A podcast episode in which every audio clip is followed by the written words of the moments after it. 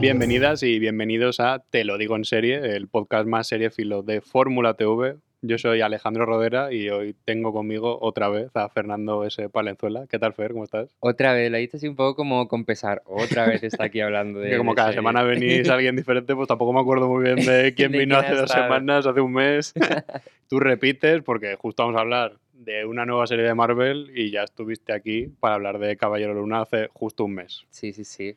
Pero esta le tengo muchísimas ganas. Bueno, ya lo anunciamos en Caballero Luna, Sí. que tenía muchas ganas de Mrs. de, de Mrs. Marvel y, y es que esto no me, lo voy a per- no me lo podía perder. Ahí hicimos el teaser y yo creo que está cumplido con las expectativas Sí, totalmente, Sin ¿no? duda, sin duda, sin duda, sin duda. Pues venga, vamos a hablar de ella. Igual tienen razón.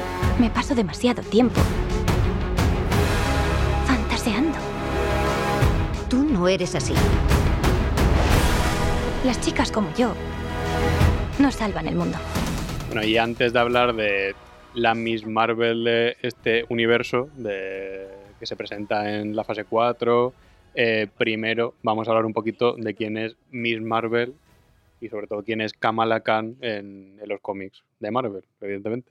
Eh, a Kamala Khan la presentaron en 2013, pero luego empezó su propia serie en el año 2014 que fue cuando se convirtió en la primera heroína musulmana de, de Marvel en tener su propia serie.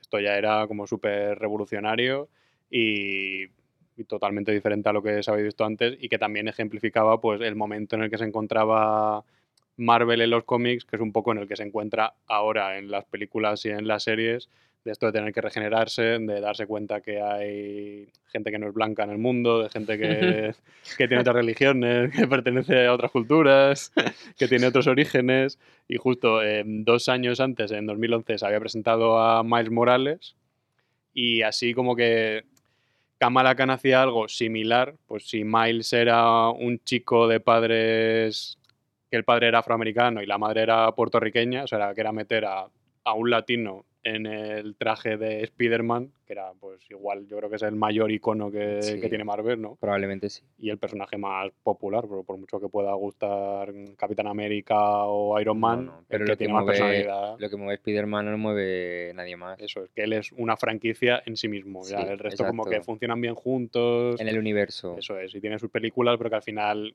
mola verles cuando se juntan entre ellos Claro. y sabiendo que conducen a un sitio. Spider-Man tú le ves y aunque no estuviera conectado al universo, daría totalmente igual.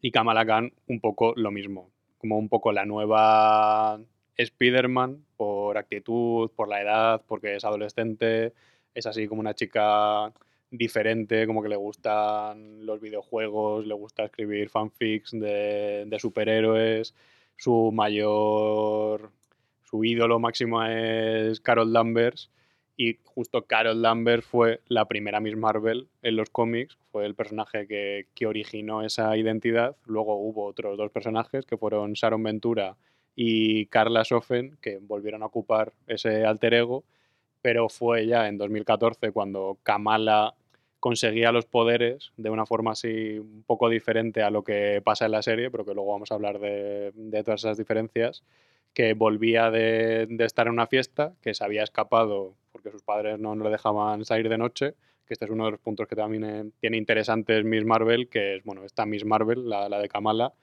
que es que al haber nacido en Nueva Jersey, pero sus padres son de, de Pakistán y se mudaron a Estados Unidos como para darle una, una vida como un poquito más, con más Cumplir- esperanza. Cumplir el sueño americano. Sí, el sueño americano. Pues bueno, a los padres del sueño americano tampoco les hace mucha gracia. Preferían que su hija soñara con otro tipo de cosas. y claro, Kamala, pues es full sueño americano. Ella, ella sueña con ser una superheroína, sueña con ser como Carol Danvers. Y cuando consigue poderes una noche, esto los cómics, eh, eso, volviendo a casa, se encuentra con una niebla que, que la rodea, se cae al suelo y de repente pues tiene aquí una ensoñación con, con Carol Danvers, con Capitán América y con, con otros héroes, con un puerco spin que tiene lo- los puños de Hulk. o sea, una, una fumada importante. Sí, sí. Y aquí es cuando, un poquito más adelante, los primeros cómics que salieron, te cuentan que Kamala es inhumana y como inhumana, pues al inhalar esa niebla terrígena, se, se llamaba, eh, adquiere bueno, no adquiere, sino como que ella tenía poderes dentro de su cuerpo que no habían despertado todavía. Mm. Y al inhalar esa niebla, pues salen, a, salen al exterior. Y esos poderes pues le permitían cambiar su apariencia en varios sentidos. O sea, puede estirarse y empequeñecerse tanto al completo como si quieres tirar solo el puño, si quieres parte, tirar el. O brazo. sea, el completo o parcial. Eso es, como ella quiera. es- tiene total libertad. o sea, que no es una mezcla entre Ant-Man y Mr. Fantástico, Fantástico. Porque Mr. Fantástico se puede estirar, como que puede deformar su cuerpo, pero por ejemplo no puede hacer que su cabeza mida 3 metros. O sea, que, que Kamala tiene esa posibilidad de crecer muchísimo o solo concentrarlo en X Sí. partes. Vamos. Y aparte también puede cambiar su apariencia física. O sea, se puede convertir en quien le dé la gana o en lo que le dé la gana. O sea, puede ser personas, objetos. es muy lo que- chulo, ¿eh? Sí, o sea, que Tiene muchísimas posibilidades. Que al principio pues podía parecer un poco copia de lo que ya se había visto, pero realmente como que te da muchas, eso, te da mucho juego, porque justo también va en la línea de esa metáfora que tiene Kamala de la identidad que ella tiene en comparación con la que ella quiere manifestar al mundo. Como que ella es una chica que nació en Nueva Jersey de origen pakistaní, o sea, con raíces musulmanas, que son las tradiciones que, que rigen su familia, pero eso, ella quiere ser un Carol Danvers. O sea, ella quiere tener las botas de, de tacón que tenía Miss Marvel, ella quiere medir metro ochenta, ser rubia, o sea, ser atractiva para el resto de la gente. Claro. Es muy guay ese mensaje de cómo se fija en el estereotipo de chica blanca rubia para poder serlo, ¿no? Un poco como le impone la sociedad el tener ese canon de, de belleza. Sí, porque ella siente que no puede ser ella misma, o sea, que no puede gustarle a los demás siendo ella misma, también porque nadie a su alrededor es como ella. O sea, ella sí que hay una comunidad musulmana en el sitio en el que vive, pero realmente cuando va al instituto, pues cada uno, pues, el 95% de la gente Claro. no sé si blanca, pero mínimo es occidental, o sea, que no comparte las raíces que, que tiene ella. Y así vive como en un conflicto constante pues, de lo que quiere ser, de lo que su familia quiere que sea y lo que realmente puede llegar a ser. Y en la serie también desde el principio, en la serie ya de, de Disney Plus, ya te cuentan que ella está perdidísima. O sea, que se lo dice el orientador, se lo dicen los padres, o sea, que la chavala está perdidísima. O sea, el que- orientador una fantasía de personaje, te Sí, diré. sí, sí, ¿eh? O sí. sea, un orientador así que hubiera tenido de pequeño, vamos, yo no sé si me, me desorienta o tengo que me orientase, hombre. Pero así lo que decías es verdad que en la serie se ve un poco eso, em, una parte que en Carol Danvers y toda la, la fijación que tiene, pero con la que era su amiga, la chica esta rubia, súper popular, tiktokera, Sí, no que se fija, no me acuerdo de ella, pero que se fija un montón en ella Sí, y sí, es como también su ejemplo a seguir y está muy obsesionada en que quiere ser como ella. Sí, como que todo el rato se está buscando referentes Sí, para... para huir como de, de Mm. su casa, como que su casa para ella es una cárcel, de que no le Exacto. dejan hacer lo que ella quiere. Ya vamos a meternos en la serie, lo de antes era un poco más para que conozcáis a la Kamala que, que se hizo mega popular, o sea, Kamala igual, o sea, no es Peter Parker, no tiene eso, un legado de décadas y décadas eh, picando ahí en la cultura popular, pero es muy, muy relevante, o sea, lleva menos de 10 años existiendo y, y ya, por ejemplo, una palabra con la que se definían sus superpoderes, que es envigen, que en español no sé cómo se, cómo se traduciría, en 2018 se metió en un diccionario ¿En o serio? sea, en el diccionario más importante de Estados Unidos se metió esa palabra por Miss Marvel. ¿Qué dices? Sí, Qué sí. fuerte Pues lo he estado mirando antes y pusieron un tweet con un GIF de, de Miss Marvel y había metido esa palabra por ella, o sea, por el nivel de popularidad que había tenido.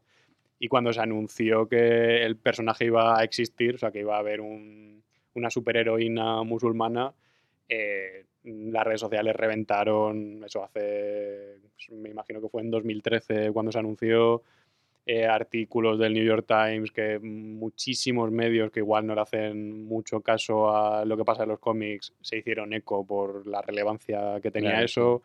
eh, y porque al final el personaje, aunque a veces huya de sus raíces, también no le queda otra que cogerlas porque al final es la vida que tiene alrededor.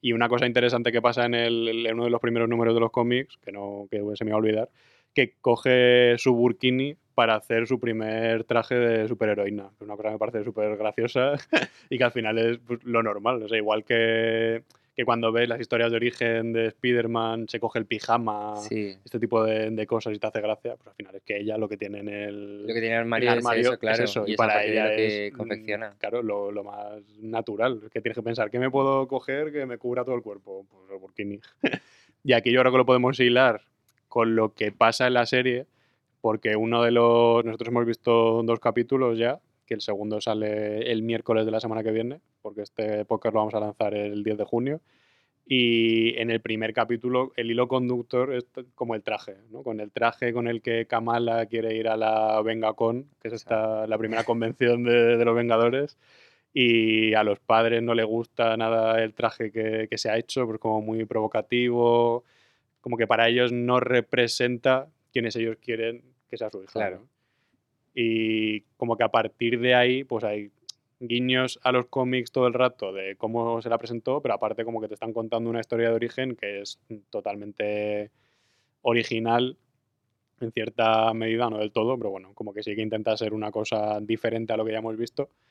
Y no sé a ti qué te ha parecido el primer capítulo. No vamos a hablar mucho del segundo para no fastidiarle a la gente lo que va a pasar, pero el primero a ti qué te ha parecido. Me gustó mucho, la verdad que como, como historia de origen está muy bien, porque en el primer capítulo ya se asientan bien los cimientos de- del personaje, te dejan muy claro todo, también con el conflicto con la familia, entonces ya ahí también te, te dejan entender un poco cómo va a ir por ahí la, la serie.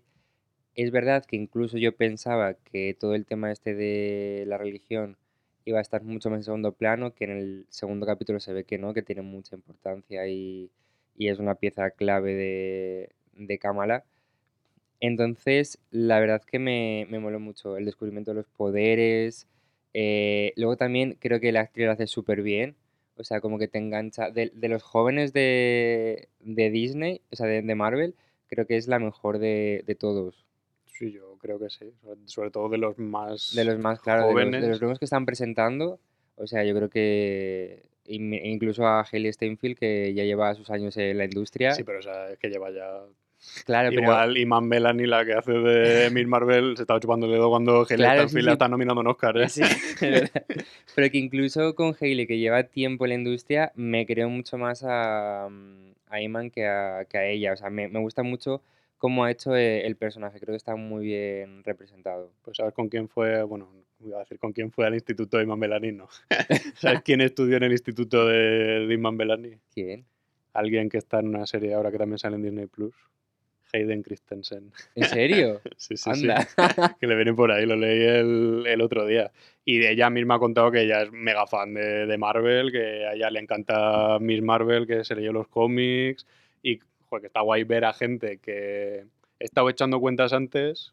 Creo, ella nació, tiene ahora 19 años, he mirado.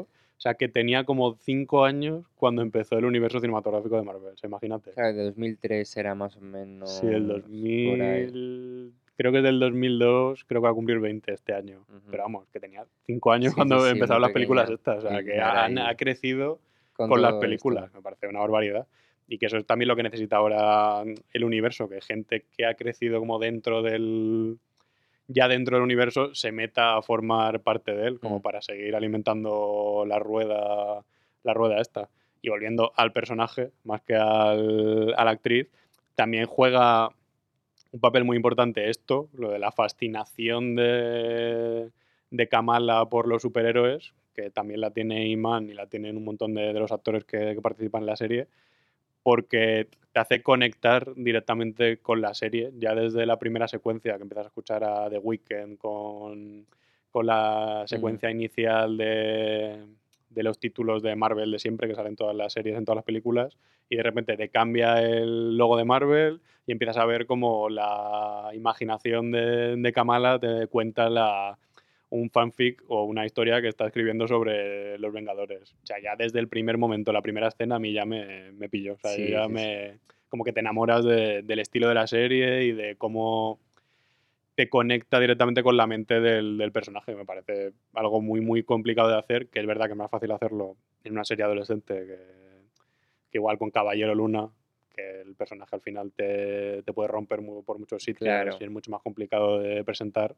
Pero aquí, que ya desde el primer segundo seas capaz de sentar el tono y, como dices tú, de sentar esos cimientos de cara al resto de la serie y al resto del universo, porque ella va a seguir saliendo, me parece muy interesante que está muy bien planteado.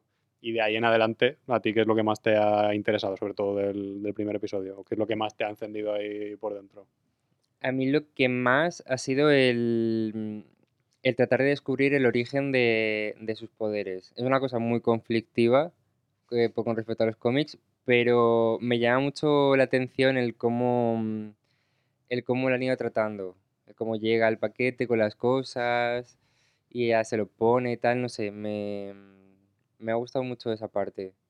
Sí, aquí hemos hablado un poco fuera de micros, que nos recuerda un poco a Red, la película de, de Pixar, que habrán salido a la vez, o sea, que influencia Sí, cero claro. entre, entre ellas, pero bueno, que como hace tan poco que ha salido la otra, la historia es mm, muy, muy, muy parecida, en el sentido de que la niña que tampoco le interesa mucho sus orígenes, pero de una manera así mística, cósmica, por una reliquia familiar o algo relacionado con su Mm. familia, como que empieza a conectar con su, con su legado, como con la herencia de, de la familia.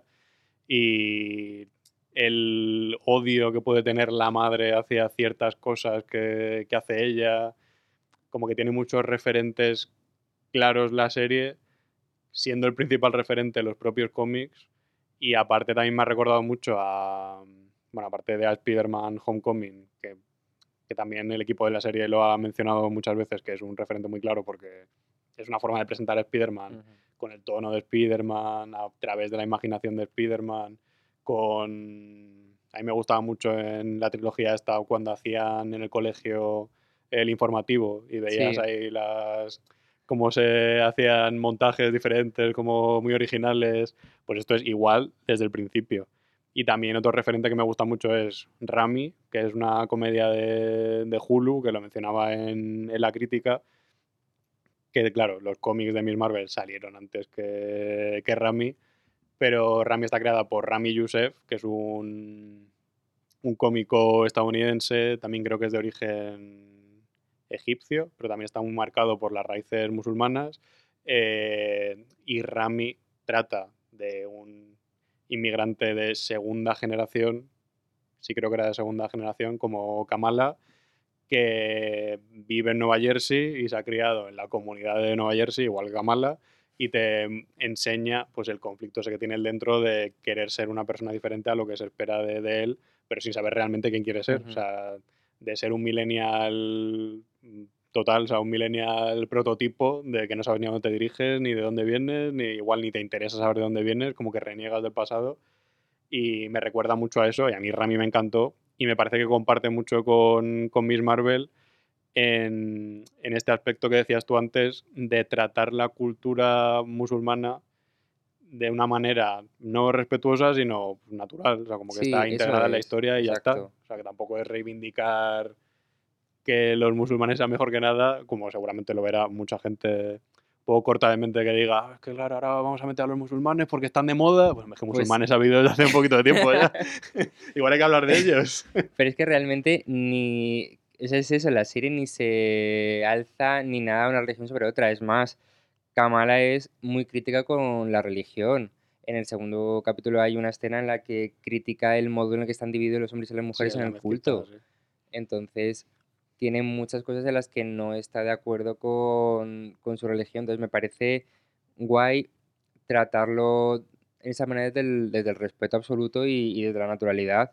Tenemos luego, en la serie también aparece otro personaje que es, es un poco como una prima, ¿no? Lejana, algo Sí, así. es amiga, sí, Amiga, no sé, prima, si no queda como muy prima algo claro, pero así, bueno. sí. Que ella, por ejemplo, sí que tiene, eh, vive la religión musulmana desde otro punto de vista. Ella sí que lleva el hijab, sí que está mucho más metida en, en la mezquita, quiere colaborar mucho más. Entonces, son también dos maneras de, de verlo, pero una manera totalmente aceptable tanto una como otra. O sea, eso es como cuando en Scam vivías toda la cultura a través del personaje de Amira. Y, y bueno, pues es la manera en la que ella lo vivía y todos los problemas que tenía y ya está. O cuando en Elite, por ejemplo, lo vivías en la primera temporada, Mm. que se veía un poco más con Nadia. Y ella, por ejemplo, pues le predominaba más una cosa que otra, prefería la educación. Entonces, bueno, pues es que al final, a mí es lo que más interesante me parece, sobre todo por lo que dices de traer un poco a tierra también esto que existe, que lleva existiendo toda la vida y que no se ha representado, o sea, no existe esa diversidad y que Marvel lo trate es, es muy interesante, sobre todo porque llega mucha gente y hay mucha gente como Kamala que quiere sentirse representada. Claro que como ya cuando Iman Belani fue a una tienda de cómics y se encontró con que en una portada Claro, había una chica de piel morena que nunca había visto antes en, en un cómic, pues es que ya tener a alguien como ella en una serie de, de Disney Plus que forma parte del universo de Marvel, que van a ver decenas de millones de, de personas y que va a hacer ya que el personaje de un boom total, es lo que te hace no cambiar la perspectiva del mundo, pero sí como incluir de verdad otras culturas en la conversación social y ser Claro. consciente de que lo que te rodea no eres tú solo, que es también lo que se está haciendo con Sanchi y Black Panther, o sea que no son, a ver, a veces, muchas veces Marvel peca de, de vivir del marketing y con Capitana Marvel y el feminismo sobre todo, eh, pero bueno, Black Panther sí que me parece un buen ejemplo de coger una cultura que no existe, que es la de Wakanda, y como brindarle elementos de la cultura afroamericana y hacerla súper relevante y poderte identificar con ella y sentirte parte del universo Claro. de Marvel, que al final lo que quiere Disney es que todo el mundo pague por ver sus películas, se suscriba a Disney Plus y eso implica pues atraer a toda la a gente todo el mundo, a todos los targets. a la gente de Exacto. Pakistán, a la gente de China y Sí, a sí. todo el mundo. Y nosotros como público español pues también tenemos que tener los ojos abiertos para darnos cuenta de que no solo hay público blanco viendo una serie o una Exacto. película o la gente estadounidense que sea más radical, pues también tiene que ver que conviven con otro tipo de, de personas que tienen el mismo valor que ellas. Pero bueno, que la serie tampoco es que sea una reivindicación megapolítica de todo No, esto, para que nada. tampoco pretende serlo. Pero bueno, como tú decías antes, el personaje de Nakia, que es la amiga prima, no sabemos qué, de, de Kamala, eh, tampoco se justifica todo lo que va relacionado o no se, se pasa por alto como los aspectos más negativos que, que puede tener esta cultura. Pues ella intenta denunciar lo que ve que está mal Claro, e intenta hacer un cambio dentro de, de eso y también está, está bien, es interesante ver ese choque dentro de la propia cultura entre generaciones, que no solo es una cosa de los occidentales contra los orientales, es que dentro de, de la propia comunidad que vemos de Nueva Jersey musulmana, pues hay gente que está más de acuerdo con una cosa y otra gente que está más de acuerdo con otra. Y aunque esto sea el telón de fondo de, la serie, que tampoco sea la trama principal, sí que te aporta mucho a la personalidad de la serie, a su identidad, a lo sincera que es, porque si algo tiene Peter Parker, por ejemplo, es que es súper honesto. O sea, que si le pasa una tontería, si se tropieza o si la caga por algo, te lo cuenta y te lo dice de una forma divertida, pues Kamala es igual. Y la serie tiene que ser así, tiene que ser espontánea, tiene que ser honesta todo el rato, que es al final lo que se consume a día de hoy. Que la gente, los ídolos que tienen hoy en día los adolescentes es gente que se supone que es espontánea y gente Sí, que es claro, natural. exacto. eh, Ibai y toda esta gente pues se hace famosa porque sientes como que estás con él. Pues Kamala es eso. Es eso, Es exactamente eso. como si tú mañana te hicieras superhéroe Sí, sin tener ni idea de, de cómo hacerlo. Pues seguramente lo primero que harías es imitar al que más te guste e intentar seguirlo un poco, pues lo, lo que puedas hacer siguiéndole a él. sí, pero eso, buscar la, la imperfección. Y en lo que hablamos de la, mm, de la representación, realmente Kamala es fan de, mm, de Carol Danvers porque tampoco ha tenido a nadie como ella. Claro. En esto, en Caballero Luna, hay un pequeño momento que aparece en el último capítulo, que una niña, cuando están con la pelea, y de pronto aparece, eh, no me acuerdo el nombre, pero la, mm, la novia de, de Mark, ¿es? Vale. Laila era La, Laila, sí. Sí, algo parecido. Algo así. Bueno, pues esa chica era la, la hermana del protagonista de Rami. Toma Ah, ya. sí, ostras, ¿cómo está todo conectado? Kalamagui se llama, sí, sí. Pues eh, cuando es- ella aparece en escena y, lo, y salva a la gente, hay una niña que le dice, pero tú eres una superheroína egipcia.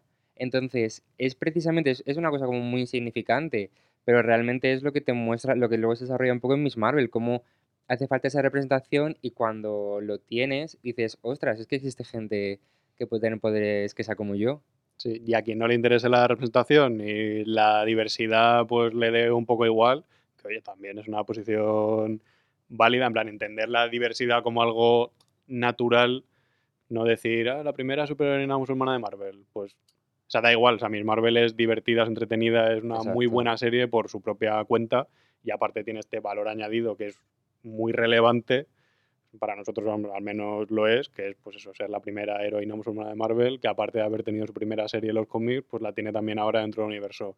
Pero bueno, es una buena serie y ya está, que aparte del valor social que, que tiene, pues tiene el valor de, de la calidad audiovisual y narrativa, porque también desde la primera escena está muy, muy bien integrada la, la animación, que aquí han comentado que, que uno de los referentes ha sido Spider-Man Un Nuevo Universo, la película de, de animación, que a mí me, me voló la cabeza esa película, me parece buenísima, igual es la mejor película de Marvel que se ha hecho nunca. Y, y los directores del, del primer capítulo han comentado que le presentaron un dossier con vídeos de YouTube a Kevin Feige, el productor máximo de, de Marvel, y les dijo que sí, que podían hacerlo y que Spider-Verse era una referencia muy clara. Y a mí me encanta ver cuando está Kamala con Bruno en la bici y le está contando una, el plan con el que se van a escapar o le está contando una fantasía que tenía en la cabeza y vas viendo cómo esa Sí. fantasía se va viendo en los sí, sí, edificios o en el cielo, o sea, como que todo lo que le pasa a Kamala por la cabeza, bueno, no todo, pero como ciertas cosas, se te plasman dentro de la pantalla como si fuera una viñeta en la que te sale un bocadillo de estos de los circulitos del pensamiento.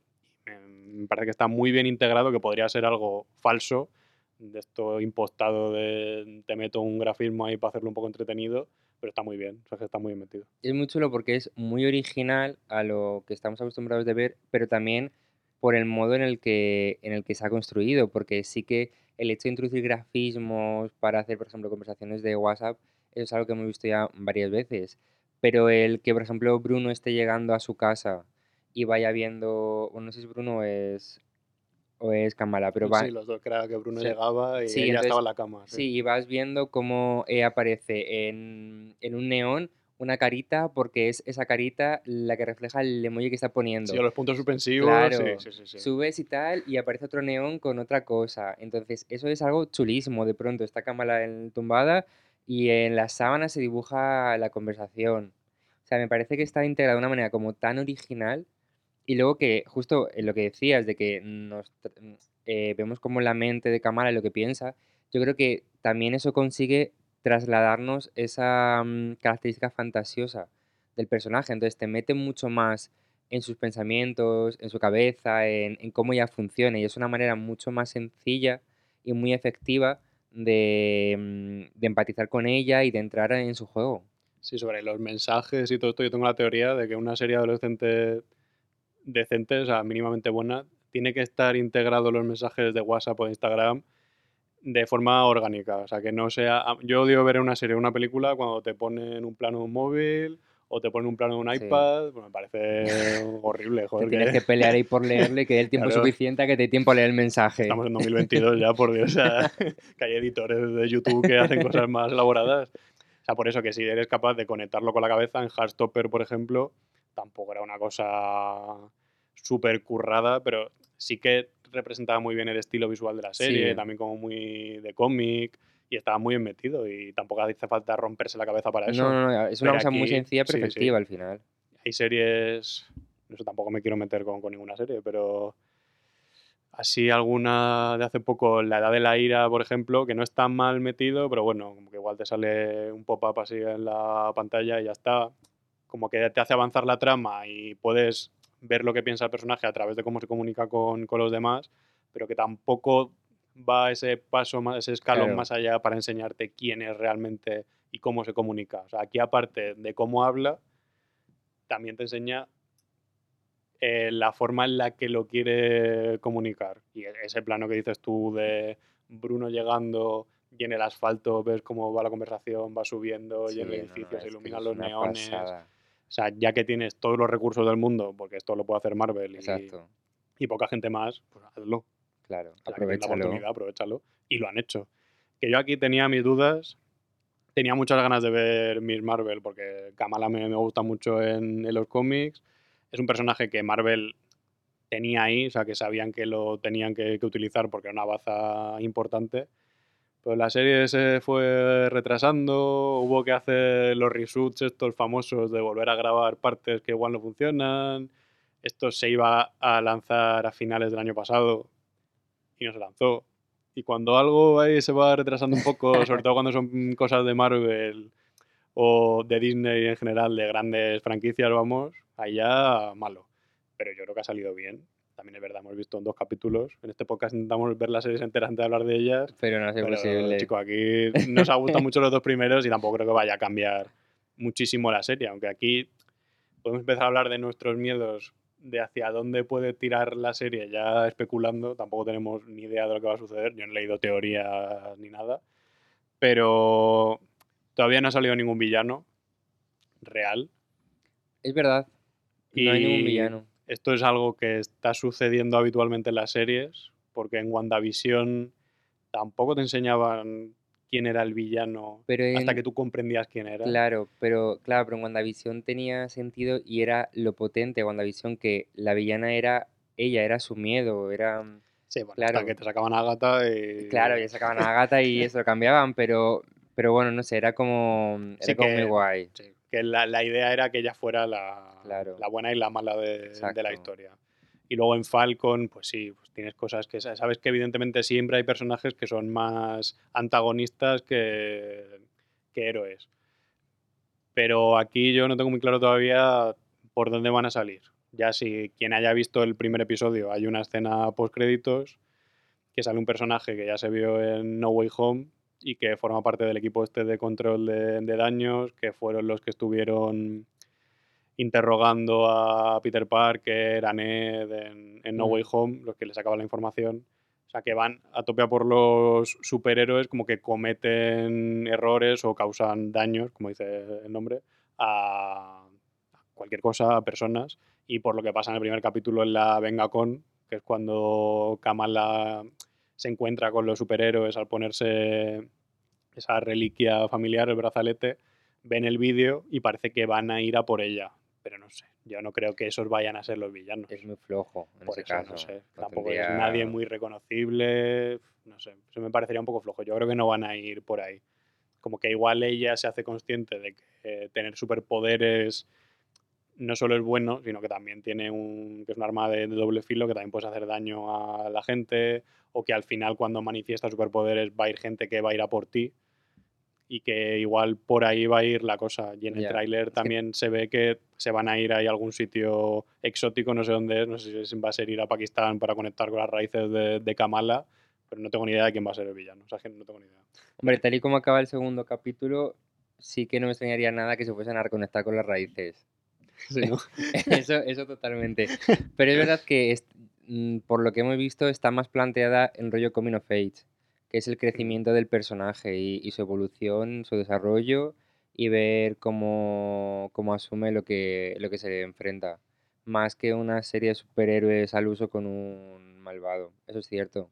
Sí, en los cómics, por ejemplo, el primer villano era el inventor, que era, que era muy gracioso, era como un periquito gigante, como un periquito medio humano, que te decían que era una mezcla de. era un clon de Thomas Edison, que habían cogido el, el ADN de Edison y un poco rollo Futurama, pues se había juntado el, el Sí. ADN de Edison con el de un periquito, creo que era un pájaro, y se había formado el villano este, que es un. un ay, alguien a quien le encanta hacer experimentos y es un avanzado tecnológico que es capaz de controlar la mente de, de la gente. Pero que era un villano, pues así como de chiste, pero. Sí, es- a ver, pero es verdad que por el tono un poco super nena, ¿sabes? Un poco Sí, mojo yo, pues. Pero es verdad que por el tono, pues no, queda como Encaja, muy encaja. para, para Mrs. Marvel, Sí, claro. pero en la serie no sé yo Ya, c- cómo entraría eso. No sé, no sé si iba Michael Keaton como igual que hizo del, del buitre en, en la primera de, de Spider-Man. No sé si, al- si se puede repetir algo así. Pero yo creo que va a ser un villano.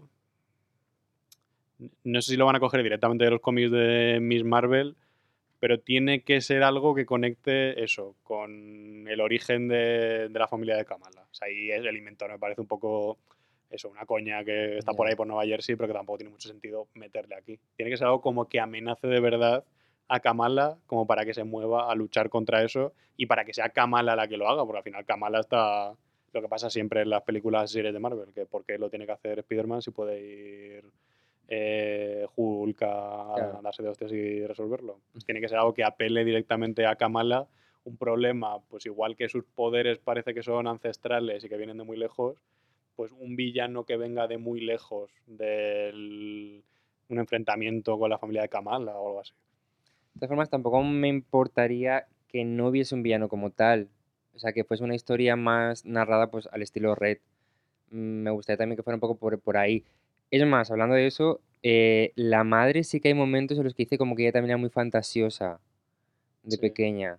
Entonces, mm, Sí, ella si- sabe lo que pasa. O sea, Exacto, ella sabe que ahí- su hija se le puede ir por algún lado. Sí, sí, sí, ahí es. hay, ahí hay algo. Ya tiene miedo de que se convierta en.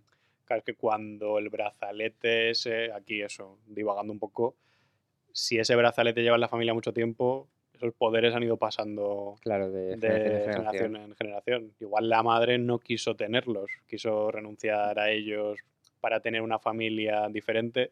Igual hasta huyeron de Pakistán para no tener que, sí. que enfrentarse a eso. Más que por el sueño americano eh, y toda esta película. Pues, Y yo igual que tú, eh, yo cuanto menos villano haya y menos pelea de estas absurdas de Marvel de media hora mm, se metan en la serie, mejor, porque al final aquí lo que mola es ver a Kamala, exacto. verla con Bruno, con Nakia, con el chico nuevo del que, que se enamora, que luego ya vemos quién es, que igual, que igual mejor no. y todo este tipo de cosas, que lo que me gusta es eso, pues la serie adolescente. que es lo que Sí, sí, sí, nosotros. eso es. Algo, algo que sea como... Y aparte que sea diferente, ya que Mrs. Marvel es eh, un- una superheroína totalmente diferente al resto, pues también aprovechar, y bueno, es lo que digo siempre, que ya que Disney Plus tiene la oportunidad de, con las series, indagar un poco más en su universo, pues que aprovechen y que traten cosas diferentes. Y yo creo que Kamala es eh, una opción maravillosa, maravillosa para eso. Sí, y aquí ya no podemos dejar de lado la, la controversia que ha habido más grande con la serie, que es la comparativa directa con los cómics, que es pues, lo más natural del mundo, porque igual que Iron Man o Spider-Man ha habido pues, 50.000 versiones, iteraciones así diferentes en los cómics, porque cada serie va variando, el canon de los cómics es un circo que, que no te lo acabas, o es impo- imposible enterarte de, de dónde empieza uno y hacia dónde se dirige, porque hay muchísimas versiones diferentes de cada personaje. Kamala, pues que tampoco ha habido tanto. O sea, ha tenido, creo que son dos etapas principales, de la que estamos hablando sobre todo es la primera, que es la que empezó en, en 2014. Pero, a ver, es verdad que los poderes no se parecen en nada, que aquí yo entiendo la, la polémica, a mí no me, no me gusta que se cambien los poderes porque forma parte de la identidad del personaje, pero lo entiendo, o sea, me parece lógico que si metes un personaje después de 30 películas y 6 series en una franquicia que es más grande que cualquier personaje que forma parte de ella, pues que hay que hacer ajustes, o sea, que es así. Sobre todo cuando los poderes se parecen tanto Claro, a claro. personajes que están en activo, porque Ant-Man continúa todavía en, en la saga. Si ya los cuatro fantásticos los van a meter, Claro, sí, al final sale adelante. exacto. Entonces, claro, al final sale un poco perdiendo de cara a un futuro. Yo entiendo el enfado colectivo, o sea, entiendo tu, tu postura. Yo al final, como no he leído los cómics, pues tampoco me lo presentan así, pues para adelante. Pero, pero claro, comprendo desde la parte directiva de Marvel que digan, es que se nos van a solapar poderes muy, muy parecidos que cuando los queramos juntar a todos, vamos a tener a superhéroes que van a hacer exactamente igual y no... Es que al final es un poco como lo que pasaba con, con el amigo este de Iron Man, que al final tenía como su traje parecido. Sí, con máquina de guerra. Con máquina de guerra. Sí. Exacto. Era como, ¿para qué? O sea, ¿qué, qué me estás aportando? Entonces aquí... Que ese señor va a tener una serie, ¿eh? Sí, La gente no se acuerda, me acabo de acordar yo de ella y Pues vaya. pereza. ¿eh? Pues vaya. Pero, pero ¿qué es eso? Que es que al final a mí me gusta en ese sentido ver diversidad y, Sí, algo más diferente. claro, y a ver que dentro de lo que cabe, tampoco es que le hayan cambiado por completo de manera radical. Ella sí que sigue agrandando su cuerpo, empequeñeciéndolo mediante sus poderes. Es verdad que pues tiene otras facetas a través de esta energía púrpura que, que emana, pero mm, intenta, sí que intenta buscar una manera como de ligarlo. Sí, pero es, es extraño. O sea, a ver, si quien no haya leído los cómics, pues es interesante ver una historia de origen, o sea, 100%. Es que hay, quien haya leído los cómics también se va a encontrar con eso porque no sabes ni de dónde vienen los poderes de Kamala, ni lo que son realmente, ni hasta cuánto los puede desarrollar, porque es que- son muy diferentes. Porque si antes hablábamos de que podía cambiar de apariencia física, pues eso, de parecerse a alguien y estirarse, empequeñecerse y todo esto, en la serie hemos visto eso, que puede estirar partes del cuerpo, que ella misma también, y aparte puede lanzar la energía, o sea, puede controlar la energía para correr encima de ella, que se ve en el tráiler, crear barreras, o sea, es una mezcla entre en los cuatro fantásticos de, de Sue, de, de Reed, o sea, como que tiene cosas de, de mucha gente.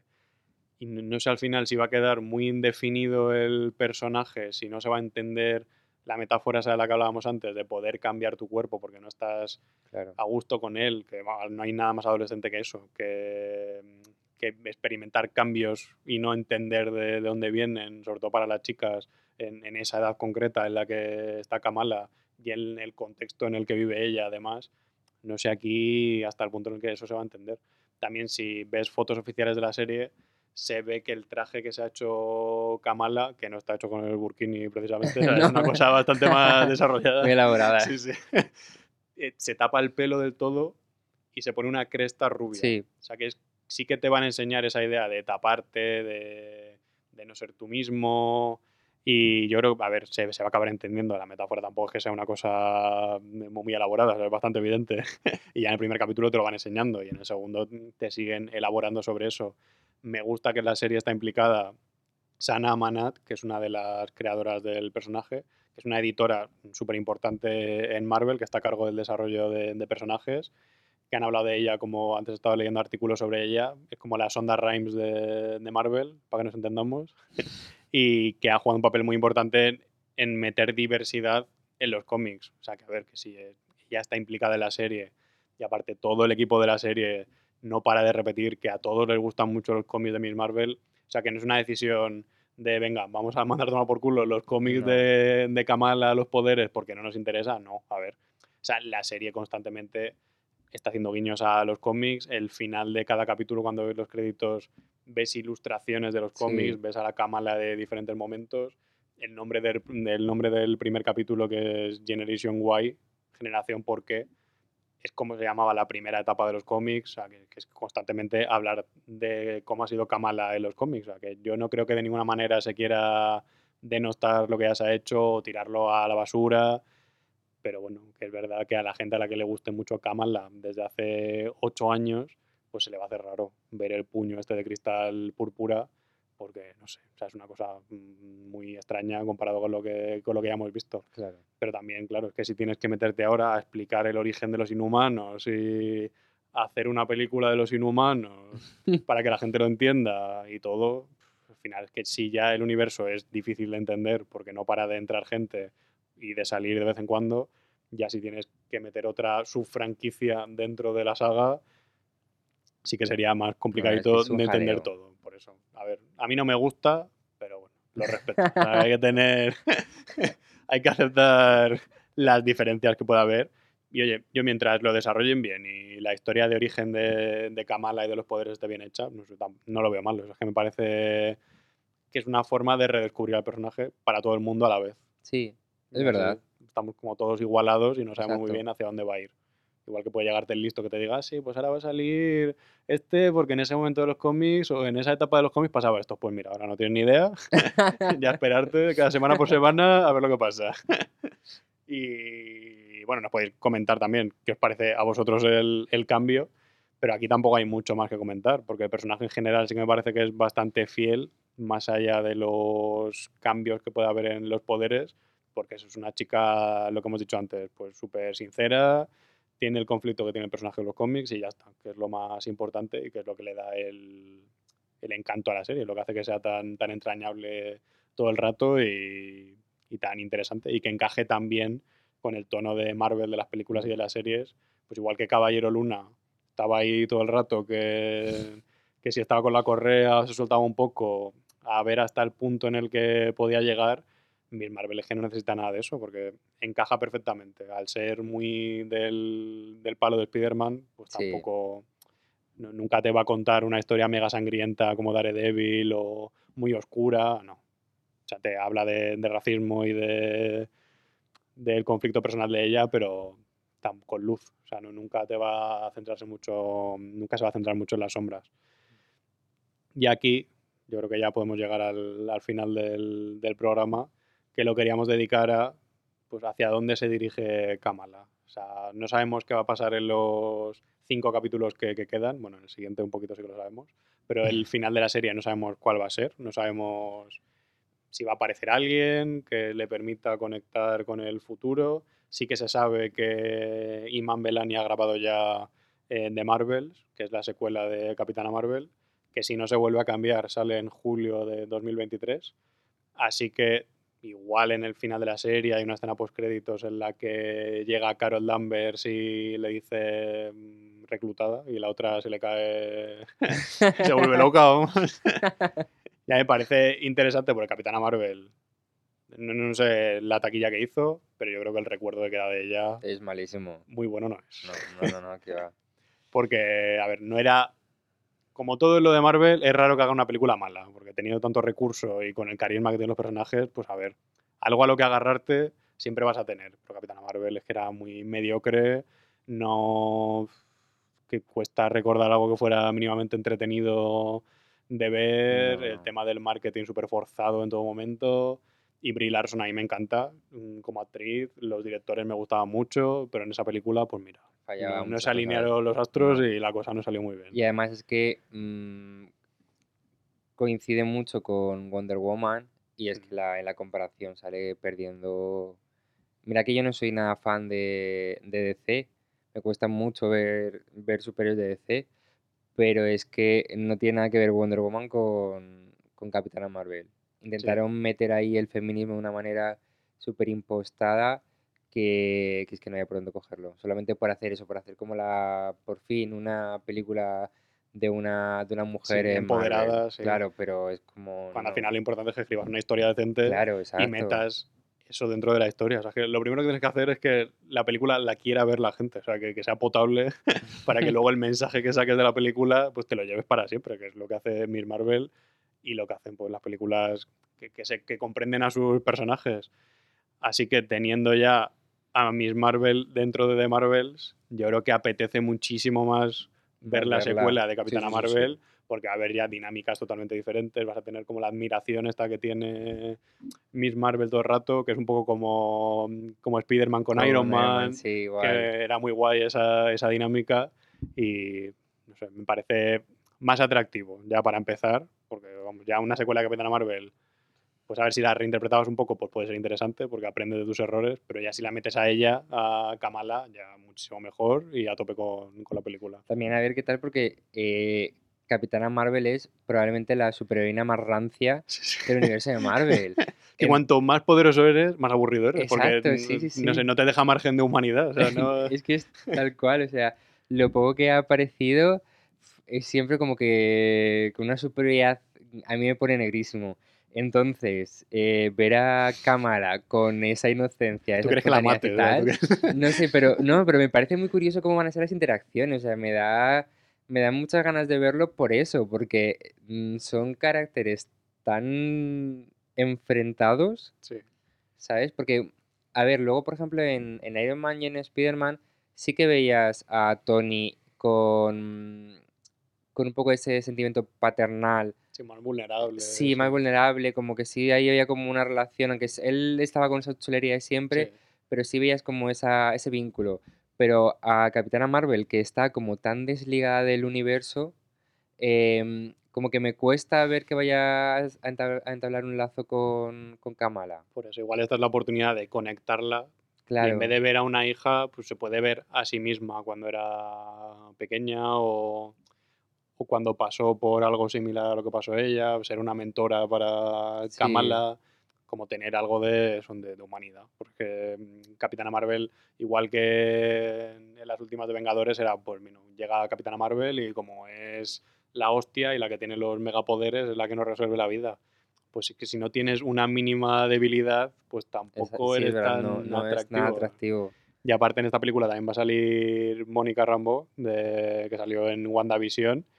Y ahí ya, pues esas tres. Sí, parece, ah, igual también al salir Mónica también se establece mm, otro hilo. Yo creo que puede ir por donde tú dices, un poco como verse a ella misma de niña a través de estos dos personajes, Sí. un poco su, su origen, para descubrir su origen.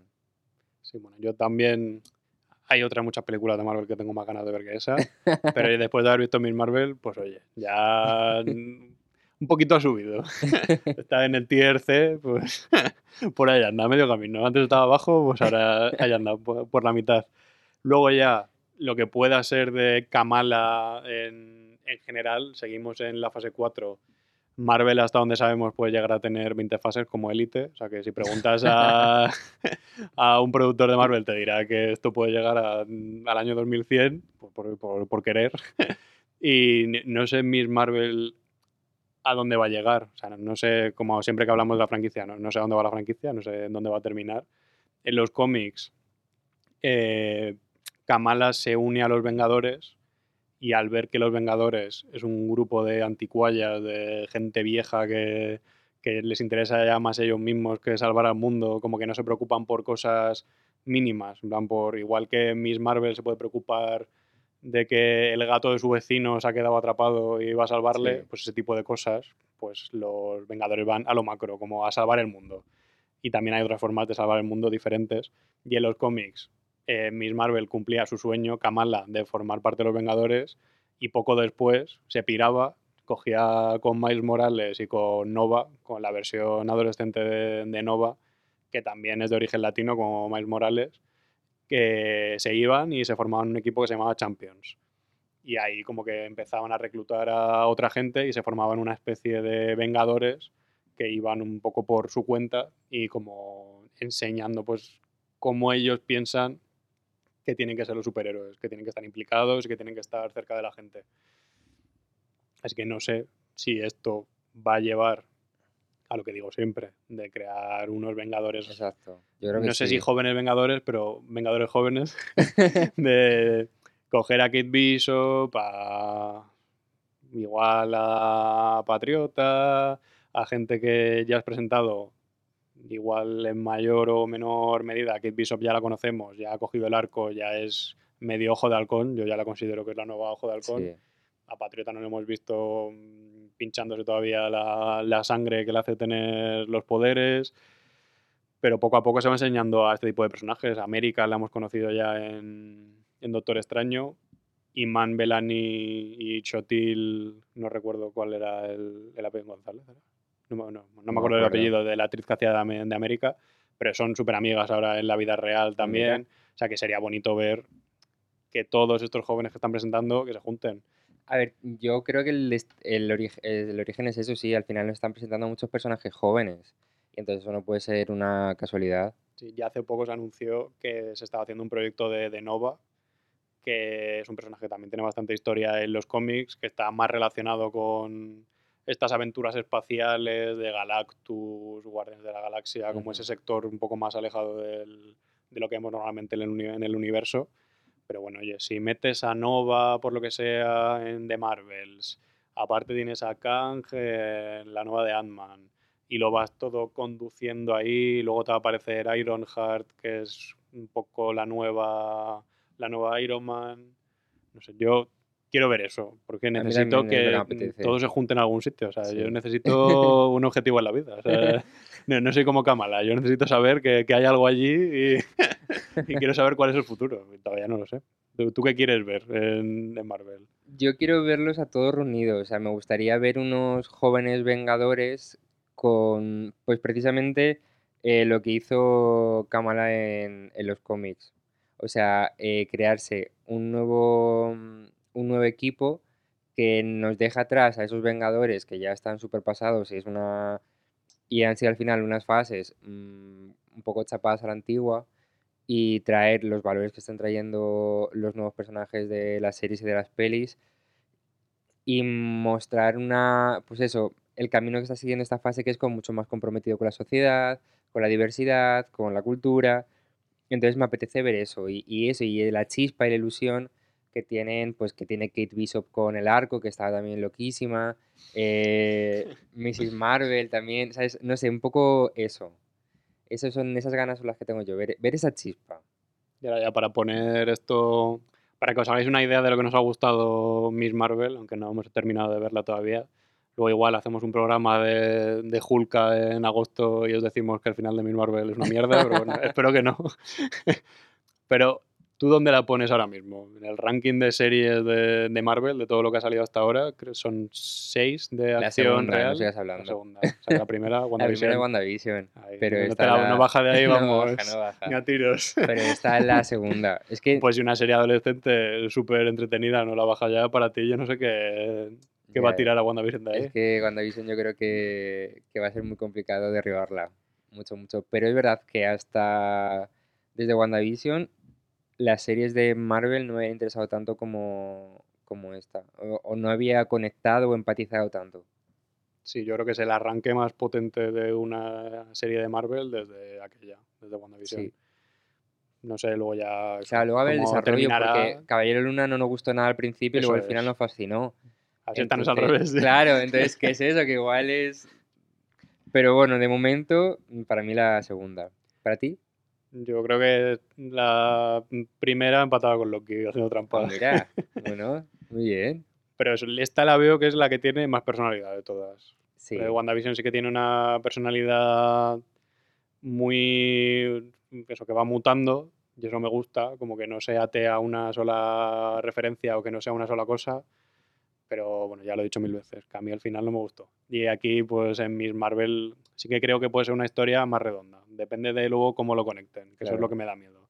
No tanto si será un villano y se pierde un poco el foco, sino de si el final va a quedar demasiado abierto para seguir con la historia de The Marvels. Me gustaría que, que Miss Marvel fuera una serie, como Loki o como puede ser Ojo de Halcón, que no se ha confirmado su temporada, pero me parece que tiene bastante potencial de seguir como serie, porque al final es que series de instituto te puede durar tres temporadas Sí. fácilmente y enseñarte cómo es toda esta época en el instituto de, de Miss Marvel, igual que con el Spider-Man de Tom Holland. Te han enseñado todo el final del instituto con tres películas, pues aquí un par de temporadas da igual, sí, y luego pues tirando para adelante y ya está.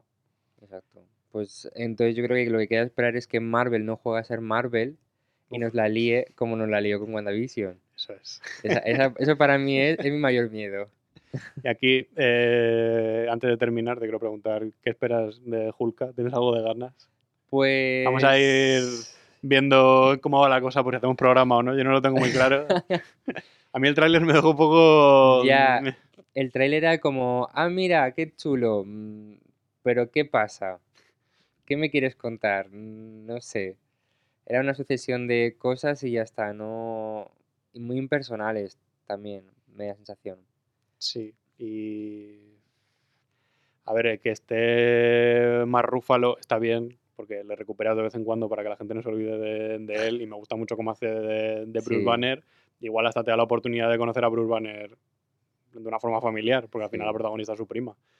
Pero a ver, que lo interesante aquí es ver quién es ella, quién es Hulka. Y no, no sé si de verdad vamos a comprender quién es ella, si se va a explotar de verdad el rollo de la comedia legal, que es a mí lo que me interesa, ver una comedia legal de, de Marvel, no sé. Igual que Miss Marvel sí que tenía ganas por el personaje, esta... No Ya, sé. no Igual sé. pasan un par de meses y nos cambia la expectativa, grabamos el programa, nos encanta. y os lo contamos, pero si no grabamos el programa, ya sabéis por lo que es. imaginar qué ha pasado. Y bueno, ahora nos quedamos con Miss Marvel. Eh, si pasa algo súper revolucionario en la serie y que hace que cambie la franquicia de arriba abajo, igual hasta nos planteamos grabar otro programa Pues eh, claro. viendo lo que significa eso para la franquicia. Pero lo vamos a dejar aquí ya por ahora. De momento. Contadnos vosotros y vosotras lo que os está pareciendo la serie hasta ahora y hacia dónde pensáis que se dirige. Y oye, si habéis leído los cómics, pues qué opináis de las diferencias y si no los habéis leído, si os da totalmente igual que le cambien los poderes y que la serie sea libre para hacer lo que le dé la gana. Eh, muchísimas gracias, Fer, por estar aquí Un placer, como siempre. y nos vemos en agosto para Hulk. ¿no?